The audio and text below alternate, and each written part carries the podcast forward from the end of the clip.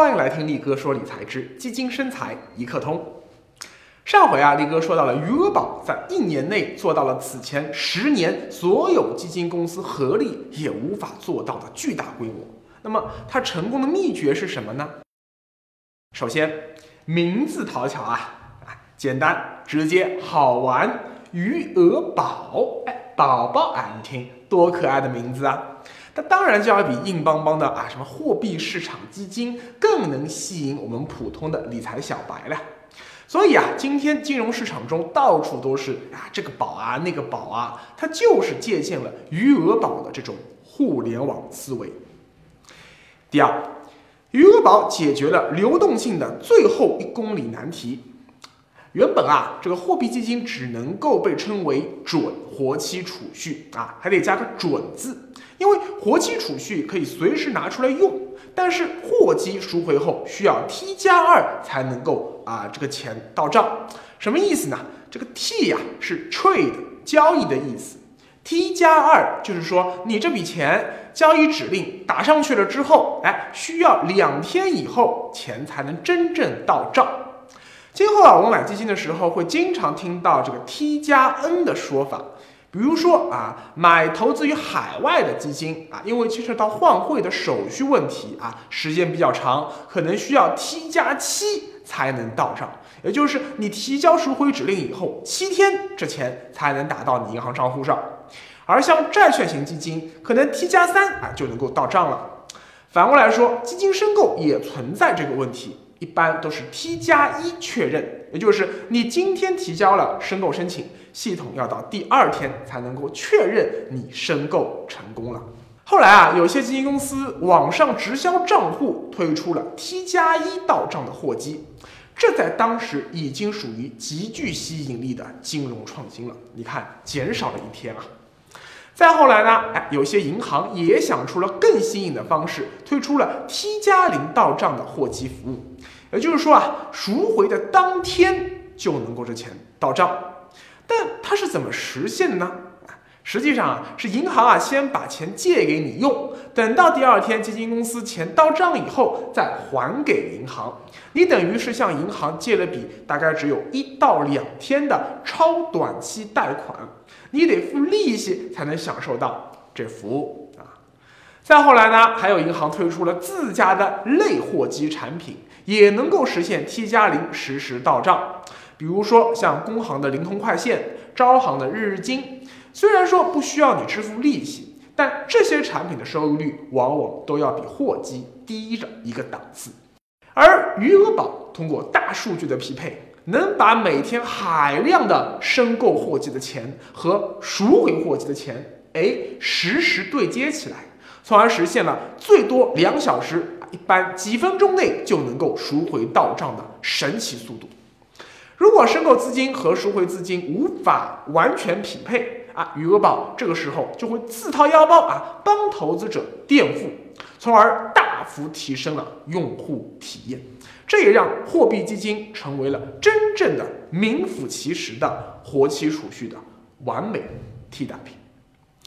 不过发展到今天啊，许多货基啊，甚至连余额宝那几分钟到账时间也不需要了。比如说，腾讯家的微众银行推出的货基品牌“活期加”，就可以实现一秒瞬间到账。另外啊，货基过去还有一个大问题。就是七乘二十四小时全天候为投资者提供赎回服务的。假如你在工作日下午三点前申请赎回，一般第二天或者最晚第三天才能够赎回到账。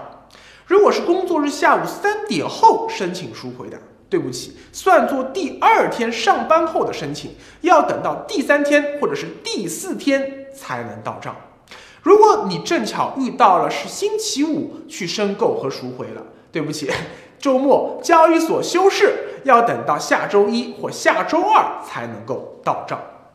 这个问题啊，过去也一直困扰着投资者。但是余额宝诞生以后，哎，这个问题也解决了，也就是七乘二十四小时，你任何时候赎回都能够马上到账。但要注意的是，赎回到账速度虽然变快了。但计算收益的方法并没有变，也就是你工作日三点前申购算当天的申购，第二天确认份额并开始计算利息，第三天能看到收益。但工作日三点后申购的，那就算成是第二天的申购，要等到第三天才开始计算利息，第四天才能在账户里看到收益。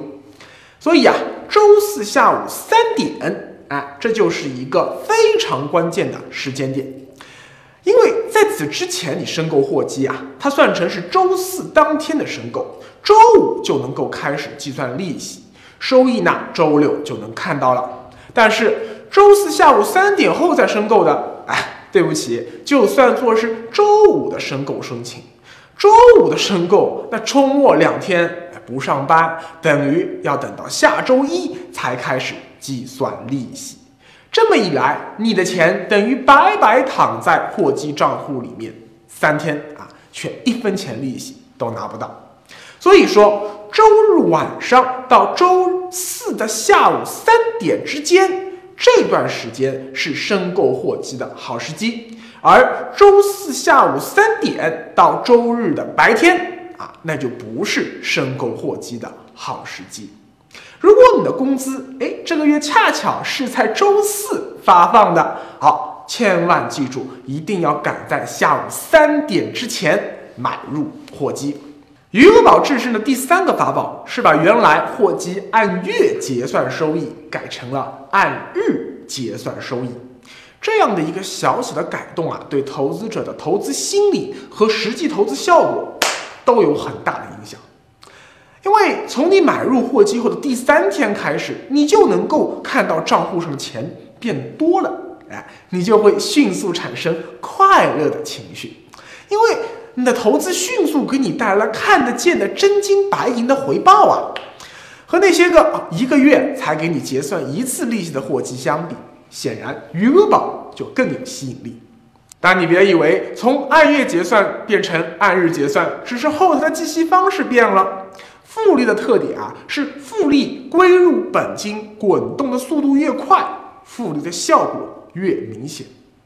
举个例子，如果一个产品一年收益是百分之十二，一万元到年底啊就能变成一万一千二百元。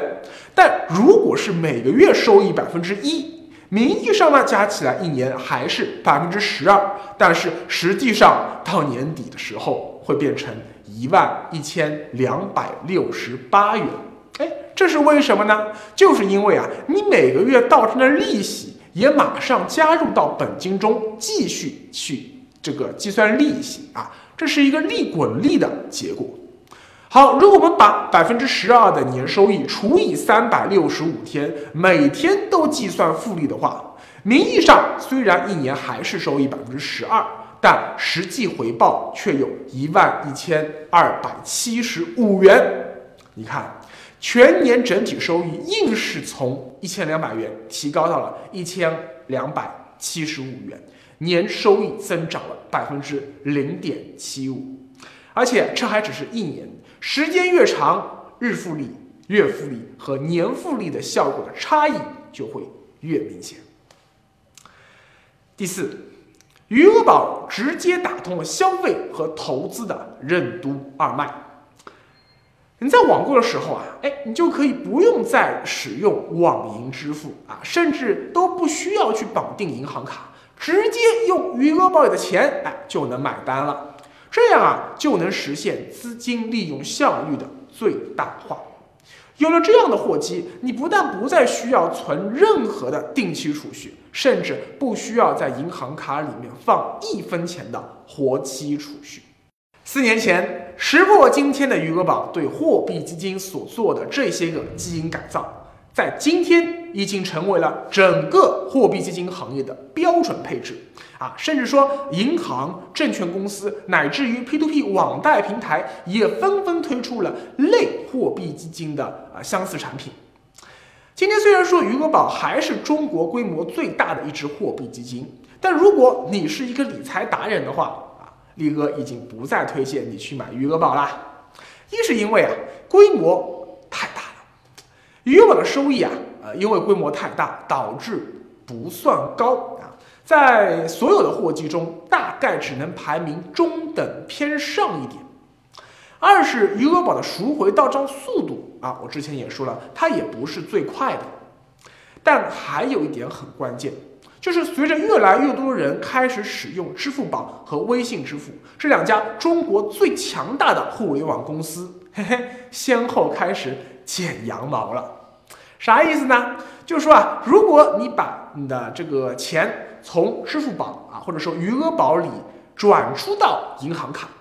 啊，只能够享受终身两万元的免费额度。转出超过两万元，对不起，每笔都要收取转账金额百分之零点一的手续费，最低每笔一毛钱啊，上不封顶。微信钱包里的零钱要转出到银行卡，那就更抠门了呀。同样收取百分之零点一的手续费，但是只有终身一千元的免费额度。马云马化腾这么做啊，无非是希望你把钱留在阿里和腾讯的系统内，因为今天支付宝和微信支付已经可以完成啊，包括信用卡还款、缴水电煤、手机充值、吃喝玩乐购等各种各样的消费行为，根本不需要你再把钱转出去。但是，如果你还是想把钱转出去，我就是不想把钱留在支付宝里，留在微信里，但我又不想付手续费，怎么办呢？哎，办法也是有的嘛。支付宝免费提现的办法很简单，下载一个网商银行的 APP，直接用你的支付宝账户去注册、登录，并且绑定相应的银行卡。随后呢，在首页点击转账啊，再点击转入。就可以把你支付宝里的钱都转过来了，随后呢，再点击转出啊，就能把网上银行里的钱转出到你的银行卡里了。那全程是不需要支付一分钱的手续费。微信免费提现的话，方法相对复杂一些啊，两种，一种啊是把你的常用信用卡绑定微信钱包。然后呢，用你的微信钱包里的钱，直接通过内嵌的信用卡还款功能，把钱转入到信用卡账户中。过去啊，信用卡里多还的钱，不但一分钱利息也没有。如果你想把钱再取出来，啊，对不起，还需要支付所谓的一缴款手续费。但是如今啊，这马云倒逼银行不得不进行互联网思维的改造，很多银行啊都已经不再收取信用卡一缴款手续费了。你只要下载对应的手机银行的 APP，做相应的操作，就可以轻松完成从资金到微信钱包，经信用卡账户啊，最后转出到借记卡啊，也就是我们常说的储蓄卡里的这样一个手续了。另一种方法啊，风险稍微要高一些啊，就是借到那些个已经和微信签约的，可以直接用微信钱包里的钱给 P to P 账户充值的平台，再把钱从平台那里转到绑定的借记卡上。